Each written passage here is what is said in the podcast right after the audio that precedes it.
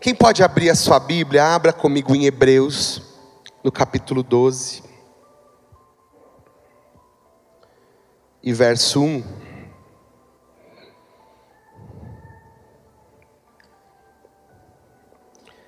Hebreus, capítulo 12.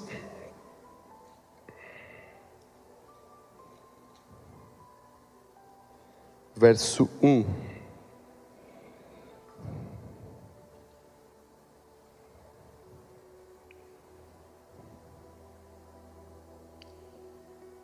Quem está com Bíblia aí, dá um amém.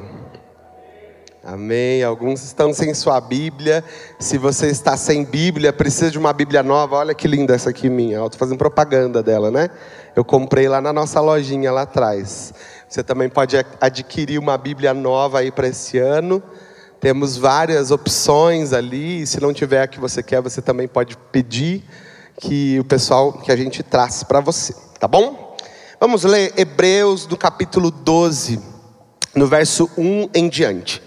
Diz assim: Portanto, também nós, uma vez que estamos rodeados por tão grande nuvem de testemunhas, livremo-nos de tudo o que nos atrapalha e do pecado que nos envolve, e corramos com perseverança a corrida que nos é proposta tendo os olhos fixos em Jesus, Autor e Consumador da nossa fé. Ele, pela alegria que lhe fora proposta, suportou a cruz, desprezando a vergonha, e assentou-se à direita do trono de Deus. Pensem bem naquele que suportou tal oposição dos pecadores contra si mesmo, para que vocês não se cansem e nem se desanimem. Amém?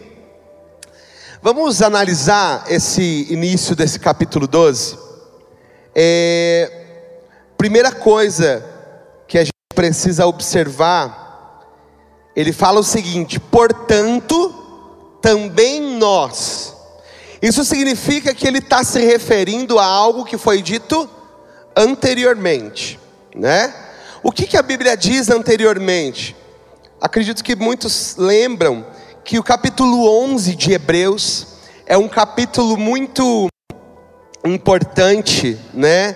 E muito muito forte, onde ele nos dá exemplos de fé, onde ele nos conta sobre o que é a verdadeira fé e também nos dá exemplos que nós chamamos, né, categorizamos como a galeria dos heróis da fé né? Se nós lermos o livro, o capítulo 11 de Hebreus, nós vamos ver ali sendo citados muitos e muitos nomes de homens e de mulheres de Deus, né? Se você abrir o seu livro Hebreus 11, nós vamos ver o nome ali de Abel, de Enoque, de Noé, de Abraão, nós vamos ver o nome de Moisés, nós vamos ver o nome de, de José, nós vamos ver o nome de tantos homens, de tantas mulheres, de Davi.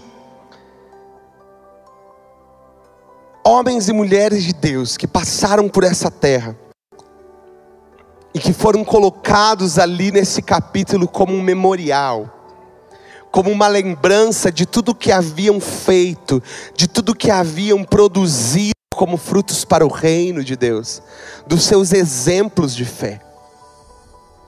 E então o autor aos Hebreus começa dizendo: portanto, também nós, também nós, uma vez que estamos rodeados por tão grande nuvem de testemunhas. Quem são essa grande nuvem de testemunhas? É exatamente todos esses personagens, todas essas pessoas da Bíblia. Elas são as testemunhas que a Bíblia está falando. Portanto, também nós, uma vez que estamos rodeados de tão grande nuvem de testemunhas, testemunhas, eles são testemunhas. Testemunhas do quê? Do que que eles são? testemunhas. Testemunhas de que é possível viver nessa terra com os olhos do céu. Essas testemunhas, eles estão diante de nós para dizer que é possível. Que se eles conseguiram, nós também vamos conseguir. Consegue entender isso? O que faz uma testemunha?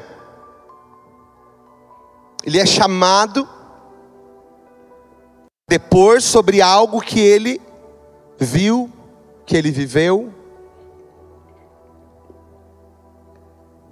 E então nós estamos com essa grande nuvem de testemunhas em volta de nós, esses homens e mulheres de Deus, que viveram nessa terra, mas que marcaram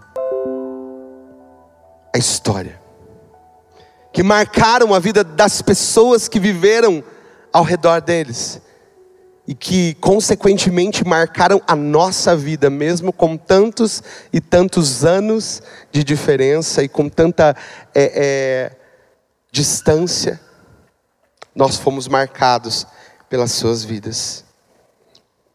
Olhe para a pessoa que está do seu lado e diga assim: é possível viver na terra, mas com os olhos no céu.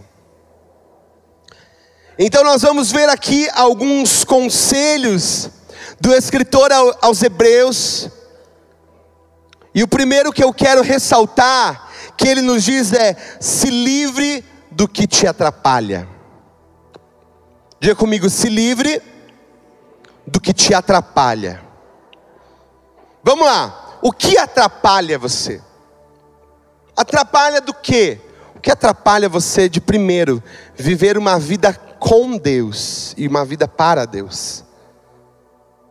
Primeiro com Deus e uma vida para Deus. Preste atenção aqui, o que te atrapalha?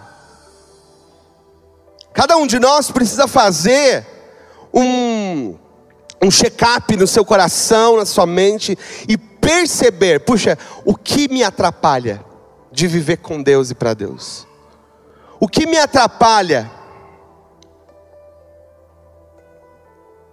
é interessante que ele diferencia duas coisas. Ele diz assim: olha, é, livremos-nos de tudo o que nos atrapalha e do pecado que nos rodeia, o que nos envolve. Alguns talvez podem pensar que somente o pecado nos atrapalha, e às vezes o pecado você já está com um olho maior e mais esperto sobre ele, que assim seja, em nome de Jesus. Mas existem muitas outras coisas que não nos, que nos atrapalham, mesmo não sendo pecados. Você entende isso aqui com esse texto? Porque o autor dos Hebreus ele diz assim: olha, se livre do que te atrapalha e do pecado que de perto te rodeia.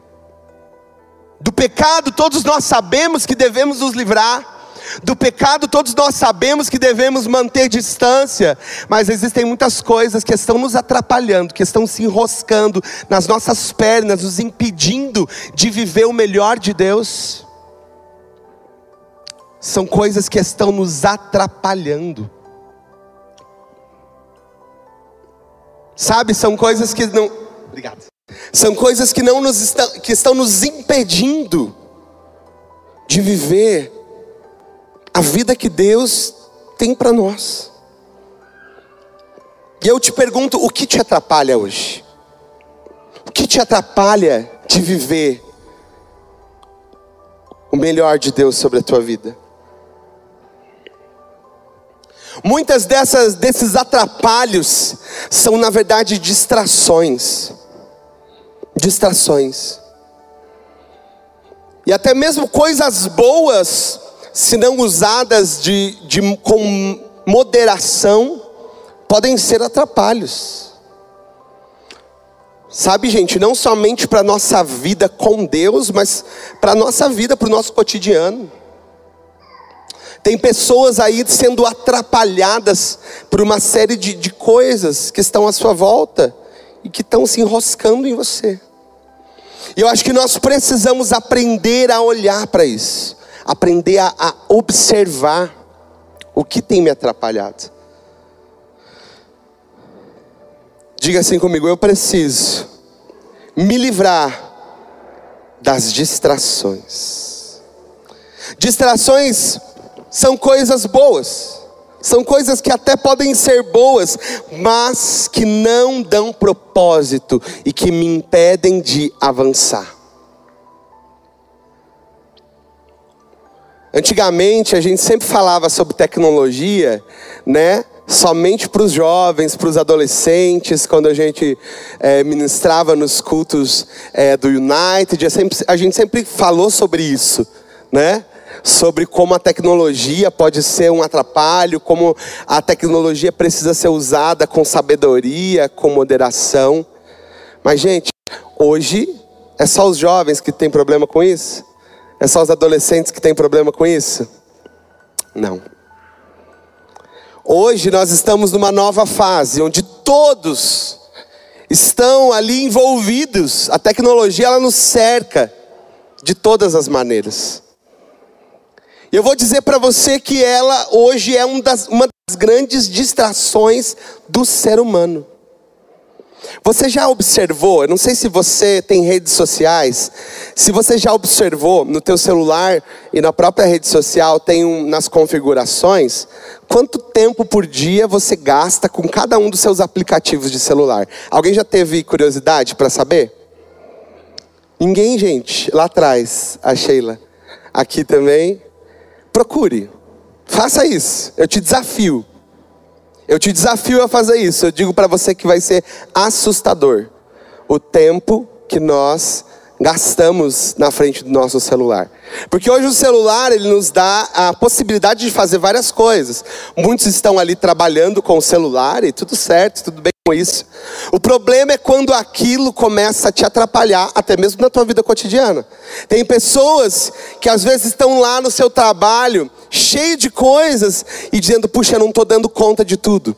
Mas se olhar na sua rede social, você vai ver que você tinha tempo, você só usou ele da maneira incorreta. Entende? O tempo é um recurso que Deus nos dá todos os dias e que precisa ser utilizado da melhor maneira possível. A Bíblia diz que nós temos que remir o tempo porque os dias são maus. Nós precisamos aproveitar o tempo. Nós precisamos utilizar ele para cumprir o propósito de Deus para nós aqui nessa terra, para amar, servir a nossa família, o reino de Deus, para fazer aquilo que nos dá propósito. Mas a grande verdade é que muitos de nós estamos perdendo tempo. Então, tome cuidado. Tome cuidado com isso, porque às vezes a gente dá algumas desculpas para Deus, dizendo: ai, Deus, não tive tempo para isso. Não é verdade. Nós tiramos tempo para tantas outras coisas. A verdade é que nós não priorizamos. Então, este primeiro tópico, livre-se das distrações. Se livre das distrações. Se você quer ter uma vida que vale a pena, Lembre, nós estamos rodeados por essa nuvem de testemunhas que são esses homens e mulheres de Deus que marcaram sua geração, que fizeram a diferença, que marcaram a história. E se nós queremos fazer a diferença, no mínimo, dentro do nosso lar, da nossa casa, nós precisamos atentar, porque a palavra de Deus nos ensina. Precisamos. Precisamos parar, nos analisar, olhar para dentro de nós, consertar o que for necessário. Livre-se das distrações. Diga comigo de novo: livre-se das distrações. Segundo tópico, corra com perseverança. Diga comigo, corra com perseverança. A vida cristã, queridos, não é sobre nós ficarmos parados esperando alguma coisa acontecer. A vida cristã não é sobre nós é, ficarmos sentados, é, estáticos, aguardando alguma movimentação do céu. Mas a grande verdade é que em vários momentos no Novo Testamento, tanto o escritor aos Hebreus quanto nas cartas de Paulo, nós vamos ver a vida cristã sendo comparado com uma corrida. Por isso ali nos versículos que nós lemos, nos diz: livremos-nos de tudo que nos atrapalha e do pecado que nos envolve, e corramos com perseverança a corrida que nos é proposta. Corramos com perseverança. É muito interessante que Paulo, sempre que ele escreve o livro de Hebreus, não é uma certeza de quem escreveu, né? Alguns teólogos acham que pode ter sido Paulo ou outro apóstolo. Mas nas cartas de Paulo, várias vezes ele fala sobre a, igre... a, a vida cristã como uma corrida. E para eles, naquele tempo, fazia ainda mais sentido. Por exemplo, na carta de 1 Coríntios, 1 Coríntios 9, 24 e 25, Paulo vai dizer o seguinte: Vocês não sabem que de todos os que correm no estádio, apenas um ganha o prêmio? Corram de tal modo que alcancem o prêmio. Todos os que competem nos jogos se submetem a um treinamento rigoroso para obter uma coroa que logo perece, mas nós o fazemos para ganhar uma coroa que dura para sempre. Aleluia. Paulo falava sobre isso porque os Jogos Olímpicos da Antiguidade, como são conhecidos, começaram lá pelo ano de 776 antes de Cristo. Então as pessoas em Corinto, que era uma cidade da Grécia, já eram muito habituadas a ver esses jogos, a saber como isso funcionava. E Paulo utilizava dessas metáforas do dia a dia deles para falar sobre a vida cristã, e é por isso que ele compara a vida cristã como uma corrida pela qual nós estamos é, é, atrás, aguardando esse prêmio. Mas você entende aqui que a vida cristã ela não é estática. Ela não é sobre somente nós aceitarmos a Cristo e então aguardar, aguardarmos de forma passiva que algo aconteça, mas é sobre correr, é sobre movimento, é sobre sair de um lugar de, de mornidão, é sobre sair de um lugar de estática. E partir, é ir em frente, é uma corrida. Sabe, se você está servindo a Deus e achando que ficando parado no mesmo lugar as coisas vão acontecer, eu digo para você: nada vai acontecer.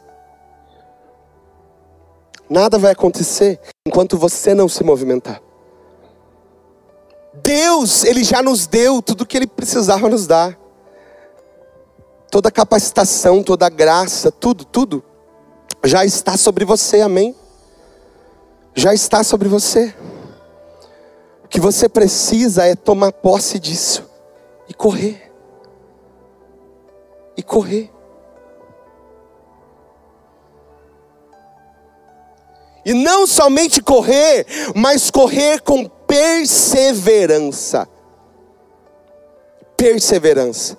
Essa palavrinha aqui no grego é a palavra upomone, que significa constância, estabilidade.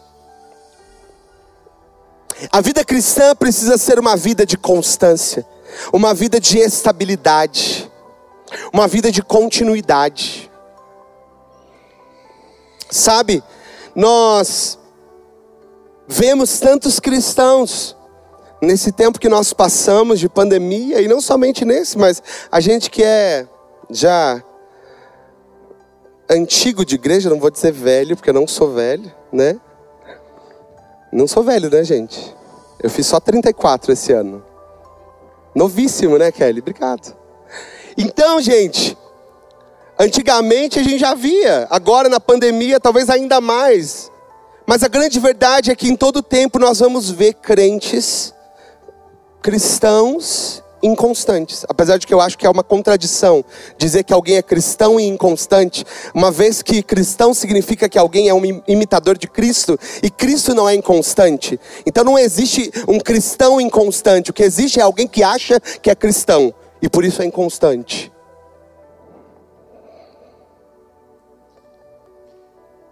A inconstância não combina conosco. Não combina com alguém que segue a Cristo. Sabe, alguém que um dia está aqui, um dia quer servir, um dia está no ministério, um dia tá, tá, tá, tá, tá, tá, firme, tá firme no propósito de Deus, naquilo que Deus quer para sua vida. Amanhã já desanima, já entristece, já não quer mais, já joga tudo pro ar, chuta o balde. O que é isso, gente? É uma vida inconstante. Eu não sei o que eu quero, eu não sei para onde eu estou indo. Eu só estou fazendo, só estou deixando a coisa acontecer. É porque você esqueceu de correr, você esqueceu de avançar. Você só está ali esperando as coisas acontecerem. Sabe, às vezes nós estamos aqui, toda semana estamos aqui celebrando, estamos adorando, estamos como igreja servindo, e daqui a pouco você se pergunta, mas cadê Fulano? Tomou um chá de sumiço e desapareceu. E dá uma semana, e dá duas, e dá três, e dá um mês, e aquela pessoa nunca mais aparece na igreja. Que isso? É inconstância. E às vezes estava aqui uma semana anterior se derramando, orando, chorando. A questão é que não, não colocou em prática aquilo que recebeu. O problema não está na, na, naquilo que recebeu, na unção que recebeu, na oração que recebeu. O problema está no coração inconstante que não dá continuidade naquilo que recebe. Quantos estão entendendo isso aqui, gente? Desistir jamais deve ser uma opção para nós. Ao olharmos a galeria dos heróis da fé, nós vamos ver pessoas que não desistiram. Pessoas que passaram por altos e baixos, sim, porque a vida aqui é uma vida de dificuldades, é uma vida é, é, é, que não é uma vida fácil, mas é uma vida que vale a pena. Quando nós olhamos para aqueles homens e mulheres, nós vamos ver que eles cometeram erros, sim. Tomaram decisões impensadas, sim. Mas sempre olharam para frente, sempre olharam para o alvo. Não ficaram parados nos erros, não ficaram estáticos quando perceberam que as coisas não estavam bem, eles avançaram eles foram adiante, eles continuaram. É assim que o Senhor quer que nós sejamos. Desistir não pode ser uma opção. Sabe, desistir não pode estar na tua boca. Não pode. Não pode ser uma coisa que passe pela nossa mente desistir.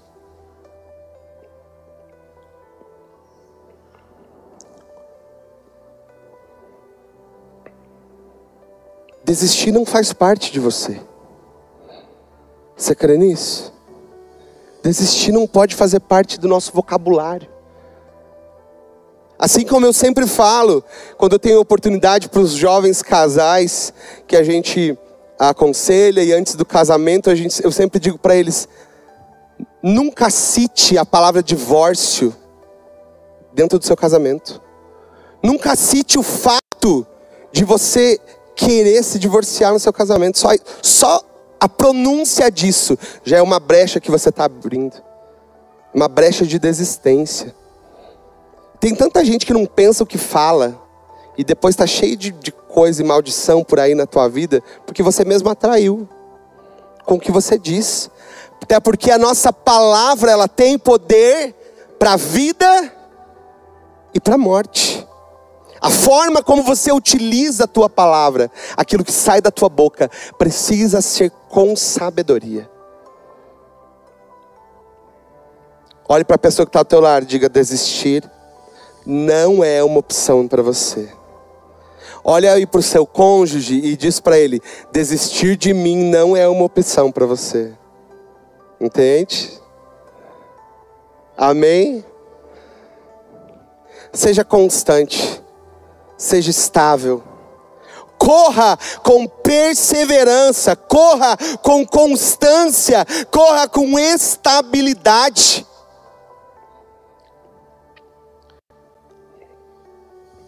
E de que maneira então eu devo correr?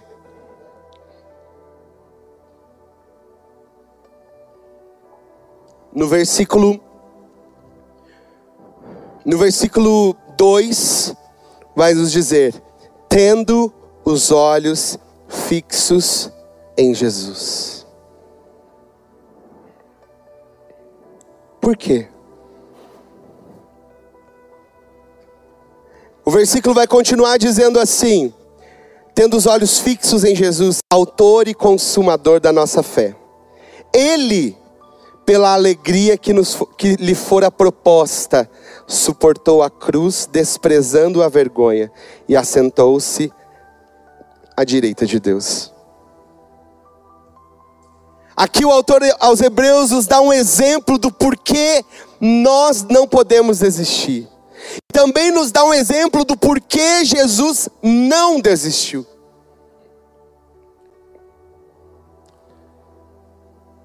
Jesus não desistiu porque ele não estava olhando aqui, ó, ao seu redor.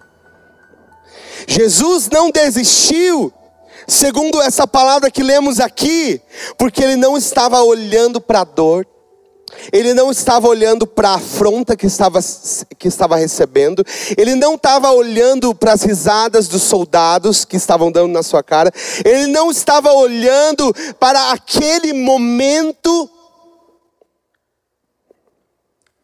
para si mesmo, ele estava olhando lá na frente. Jesus estava olhando para mim e para você. Jesus estava olhando para nós. Pela alegria que lhe estava proposta, a alegria de ver, de ver os filhos vindo para a casa do Pai, de ver os filhos retornando à presença do Pai. Essa era a alegria de Jesus. Essa era a alegria de Jesus. A alegria de Jesus não era voltar para o céu e ser de novo adorado pelos anjos. A alegria de Jesus era que o seu propósito nessa terra fosse cumprido. Porque ele disse: Eu cumpri tudo aquilo que o Pai pediu que eu fizesse aqui. A alegria que estava proposta a Jesus era a que ele via em cada um de nós, em poder pertencer ao Senhor. Aleluia. Por isso, queridos, nós, da mesma forma, também precisamos olhar e pensar dessa maneira. Olha só o que diz em Isaías 53, 10 e 11: Quando a sua alma se puser por expiação do pecado, verá a sua posteridade, prolongará os seus dias, e o bom prazer do Senhor prosperará na sua mão. Ele verá o fruto do trabalho da sua alma e ficará satisfeito. Você faz parte da alegria que estava proposta a Jesus quando ele enfrentou a cruz. Você faz parte dessa posteridade que o profeta Isaías nos fala. Você faz parte desse fruto do penoso trabalho de Jesus na cruz.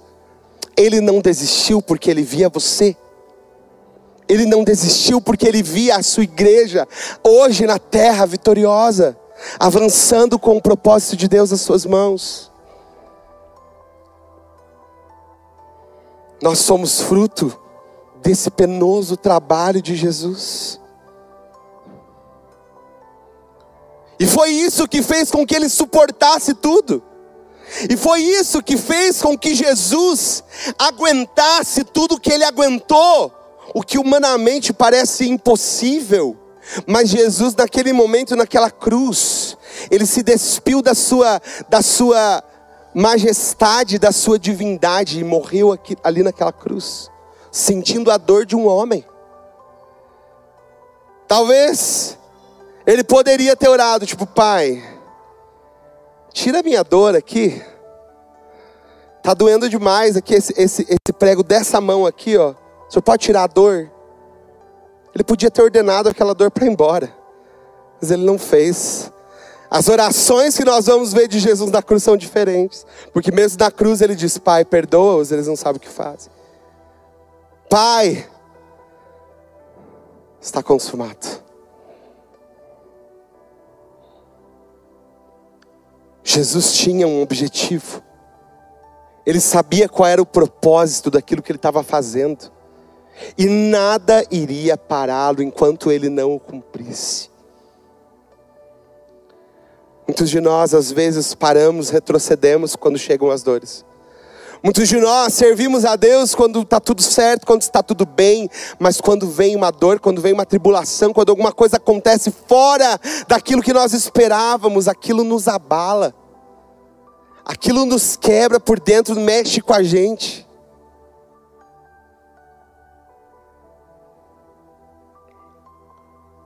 Mas hoje eu quero convidar você a, a isso que palavra de Deus está nos ensinando. Jesus suportou as adversidades ao seu redor, porque ele estava olhando para frente. E da mesma forma nós, da mesma forma nós, nós precisamos olhar para frente. Essa é a forma de vencermos as dores, as desilusões, de, vencermos as crises. Essa é a forma de nós vencermos é, é, a espera, de nós vencermos a dor da morte, de nós vencermos as coisas que tentam nos abalar neste tempo. Nós precisamos saber que existe uma alegria proposta para nós. Você crê nisso? Existe uma alegria proposta para nós. E nós vamos viver muitas coisas boas, vamos viver com muita alegria aqui nessa terra, sim, aproveitando tudo aquilo que o Senhor nos deu, amém? Mas existe uma alegria incomparável proposta para nós lá na frente, e é por essa alegria incomparável que eu e você precisamos viver. Qual alegria incomparável é essa? Jesus. Jesus. Vê-lo. Vê-lo, Chau. Naquele dia. E saber que tudo valeu a pena. E saber que essa vida aqui valeu a pena. Aleluia.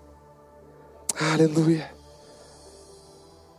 O escritor nos diz o seguinte: tendo os seus olhos fixos em Jesus, o autor e consumador da fé. Jesus é a alegria que nos está proposta, e quando você olhar para os olhos de Jesus, toda dor vai cessar, toda morte vai cessar, todo choro vai cessar.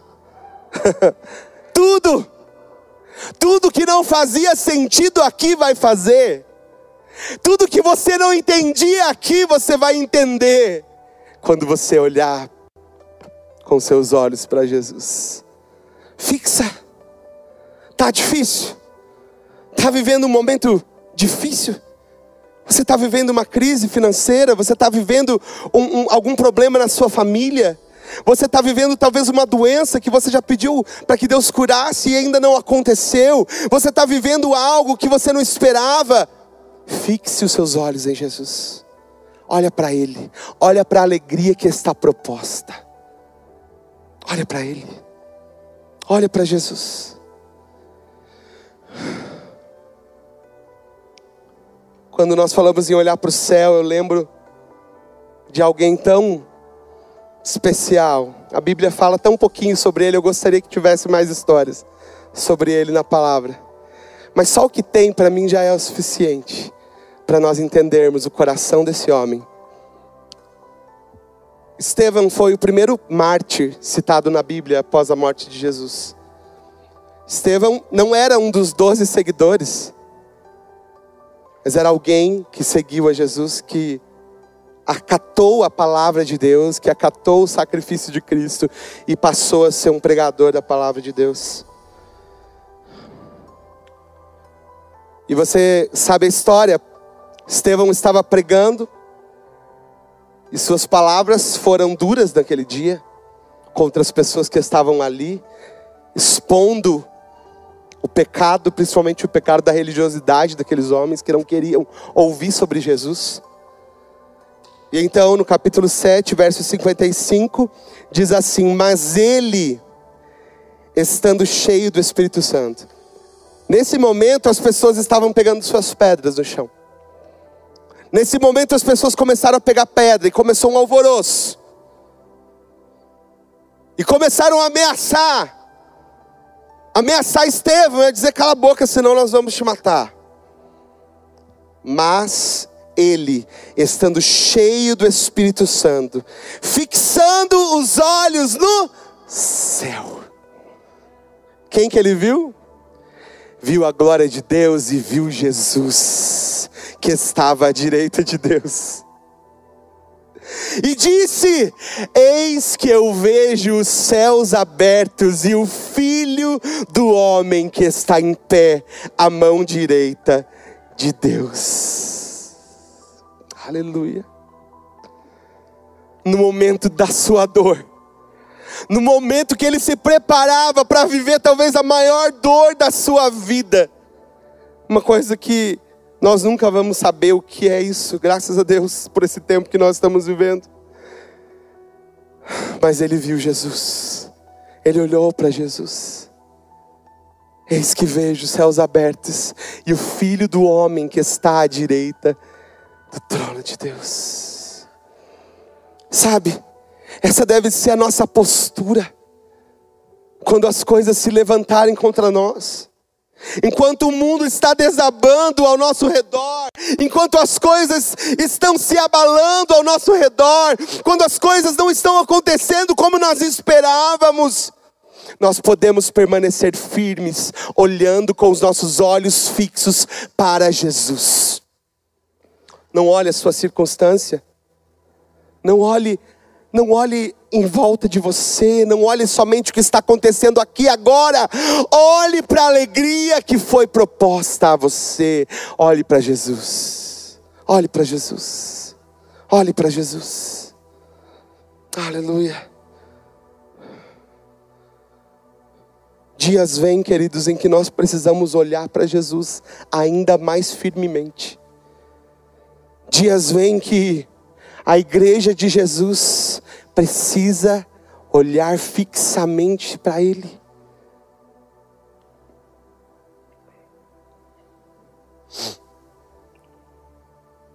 Existe algo, existe uma canção que eu lembrei ontem, enquanto eu escrevi essas palavras sobre Estevão que é bem antiga, só os, só os bem antigos vão lembrar. Lembra daquela música?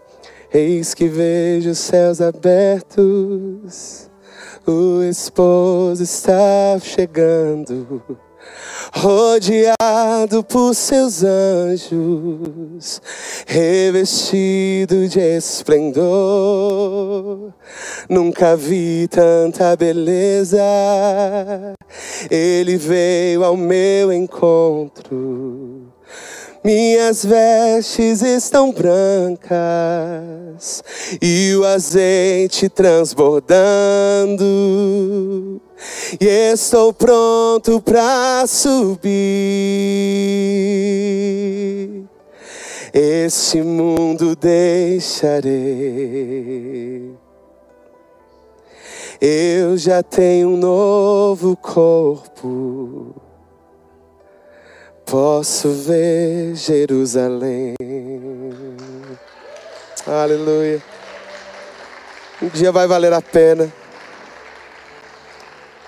Sabe, um dia cada dor que você sofreu aqui, um dia cada decepção, cada traição, um dia cada coisa que você viveu aqui que te machucou, um dia vai valer tudo a pena.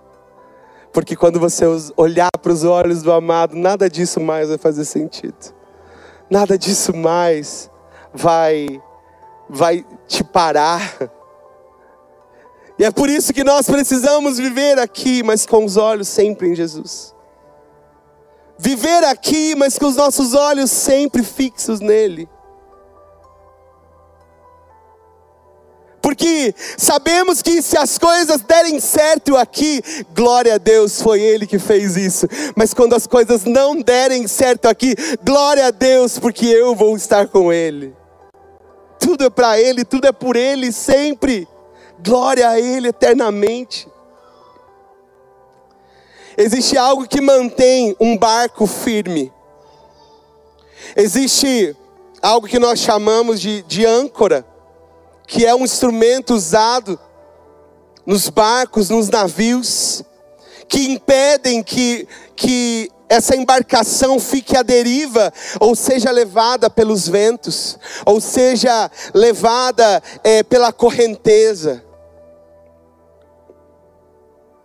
E existe uma palavra que eu amo, que está em Hebreus, no capítulo 6, no verso 19, que diz assim: que a esperança é a âncora da alma. Sabe o que faz a nossa vida não ser levada para lá e para cá? Sabe o que faz a gente não é, é ceder às correntezas da vida ou aos ventos da vida?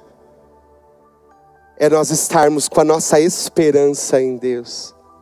A esperança é a âncora da alma.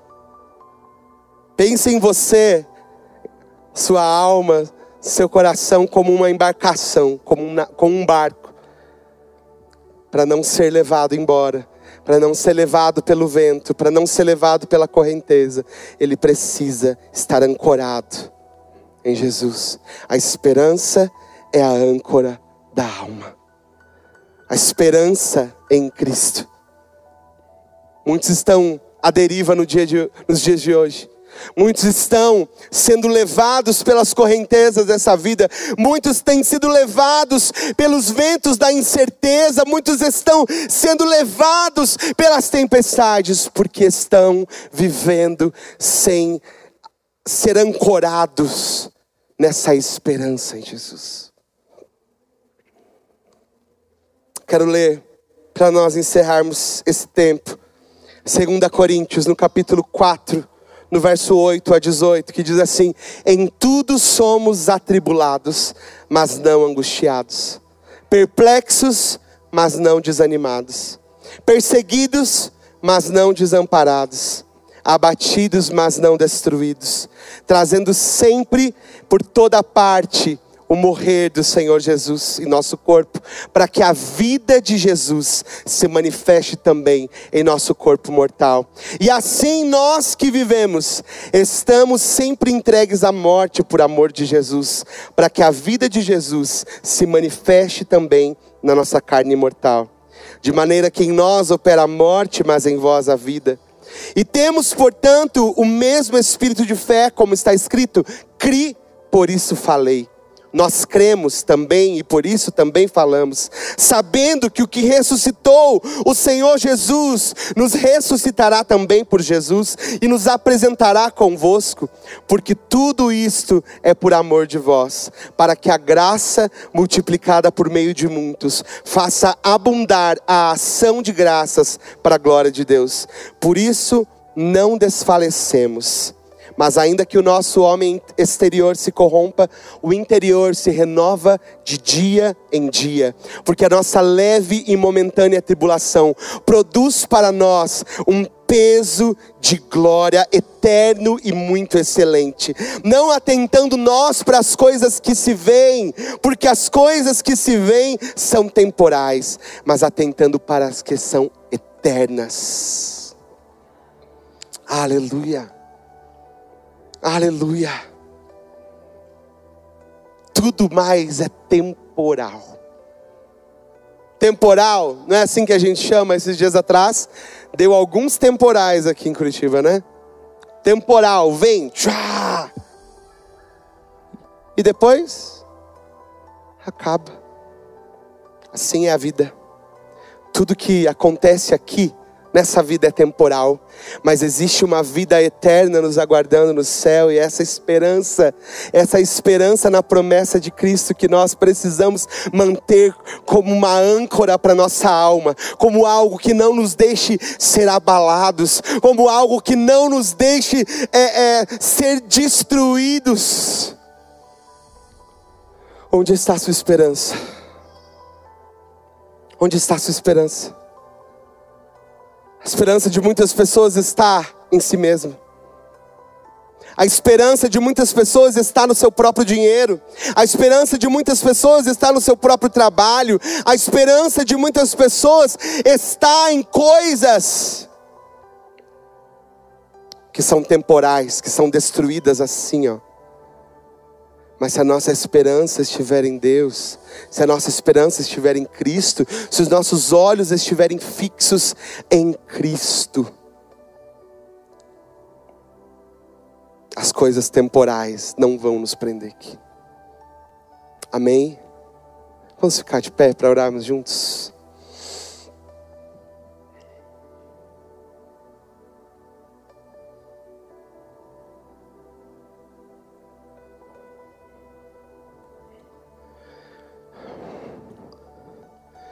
Recapitulando o que nós falamos, se livre de tudo que te atrapalha.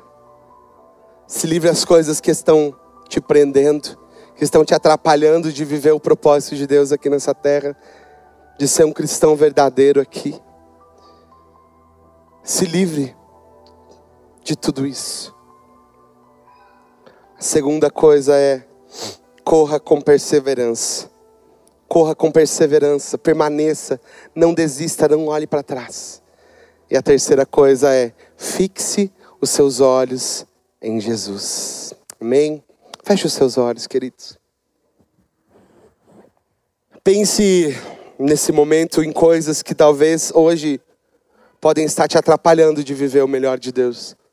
Eu quero que você reflita sobre coisas que podem estar é, nas quais você pode estar tropeçando os seus pés.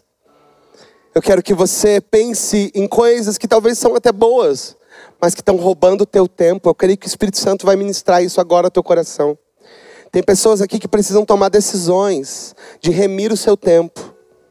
Tem pessoas aqui que precisam tomar decisões de fazer propósitos com Deus para remir o seu tempo e arrancar algumas coisas da sua vida que hoje têm sido prioridade, sendo que elas não são nada.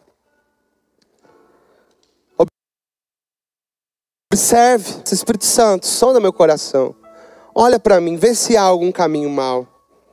Vê se há alguma coisa em mim que precisa ser mudada. Vê se há alguma coisa em mim que precisa ser transformada nesse aspecto. Olhe para o Senhor e diga: Deus, olha, eu não quero perder meu tempo mais. Porque esse mundo aqui, é, esse tempo que nós temos aqui é curto. Diga, Diga para Deus: eu não quero perder o meu tempo aqui nessa terra, mas eu quero remir o meu tempo para aproveitar da melhor maneira possível, para cumprir o teu propósito para minha vida, para marcar a minha geração, para marcar a vida da minha família, dos meus filhos. Sabe? O desejo de Deus é que a vida de cada um de nós pudesse ser citada, como for, foram citadas as vidas de tantos homens e mulheres de Deus aqui em Hebreus 11. O desejo de Deus é que todos nós vivêssemos de uma forma a poder sermos colocados ali, juntos com aqueles homens e mulheres, porque vivemos uma vida de fé, porque vivemos uma vida de renúncia, porque vivemos uma vida diante do Senhor. Tire tudo que te atrapalha. Tire tudo aquilo que te atrapalha. Tire, tire, tire. Sem medo. Sem achar que isso vai te fazer falta. Corra com perseverança. Sabe, pare de ser aquela pessoa cheia de, de altos e baixos, que um dia quer, o dia não quer. Pare de ser aquela pessoa indecisa. Seja alguém firme. Seja alguém decidido na presença de Deus. E fixe os seus olhos em Jesus. Fixe os seus olhos em Jesus. Não olhe para o redor. Não olhe a, a, em sua volta. Olhe para frente. Ou melhor, olhe para cima. Olhe para cima. Feche seus olhos, quero orar por você nesse momento.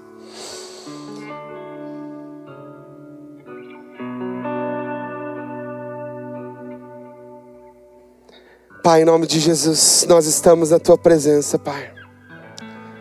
Nós estamos na tua presença agora e a minha oração nesse momento pelos nossos irmãos, pela tua igreja, é que nós possamos viver o que o Senhor nos ensina através da tua palavra em Hebreus no capítulo 12. Senhor, eu oro agora por para que as nossas vidas não sejam mais impedidas pelas coisas que estão nos atrapalhando. Pai, em nome de Jesus eu oro para que tudo que tem atrapalhado este homem, essa mulher, este jovem, de ter uma vida que vale a pena, de ter uma vida, Senhor, que realmente vale a pena ser vivida, de ter uma vida no centro da tua vontade, do teu propósito, uma vida cristã verdadeira, como um seguidor, um imitador de Cristo em nome de Jesus. Todo atrapalho caia por terra agora, todas as distrações caiam por terra. Abre os nossos olhos, Senhor. Abre os nossos olhos e faz com que a gente enxergue aquilo que está nos atrapalhando, aquilo que está nos travando, que está nos parando. Eu oro para que nós possamos viver, correr com perseverança, viver uma vida de estabilidade, meu Deus, na nossa vida cristã, sem deixar, meu Deus, que as coisas nos abalem, que nós possamos fixar os nossos olhos em Cristo e nós possamos ter a esperança viva e verdadeira em Cristo e na Sua promessa, em nome de Jesus, em nome de Jesus, que toda tristeza, Senhor, que talvez possa estar pairando sobre o coração do Teu povo nessa manhã, devido a coisas, a circunstâncias ao seu redor, em nome de Jesus eu oro para que elas percam as suas forças agora, em nome de Jesus, nós oramos para que elas percam as suas forças agora e deem lugar, Senhor, deem lugar à esperança viva, deem lugar, Senhor, a, a olhos que enxergam, meu Deus, mesmo através da dor, em nome de Jesus, em nome de Jesus, nós oramos e cremos nisso, Pai. Amém e amém. Você pode aplaudir bem forte o nome de Jesus.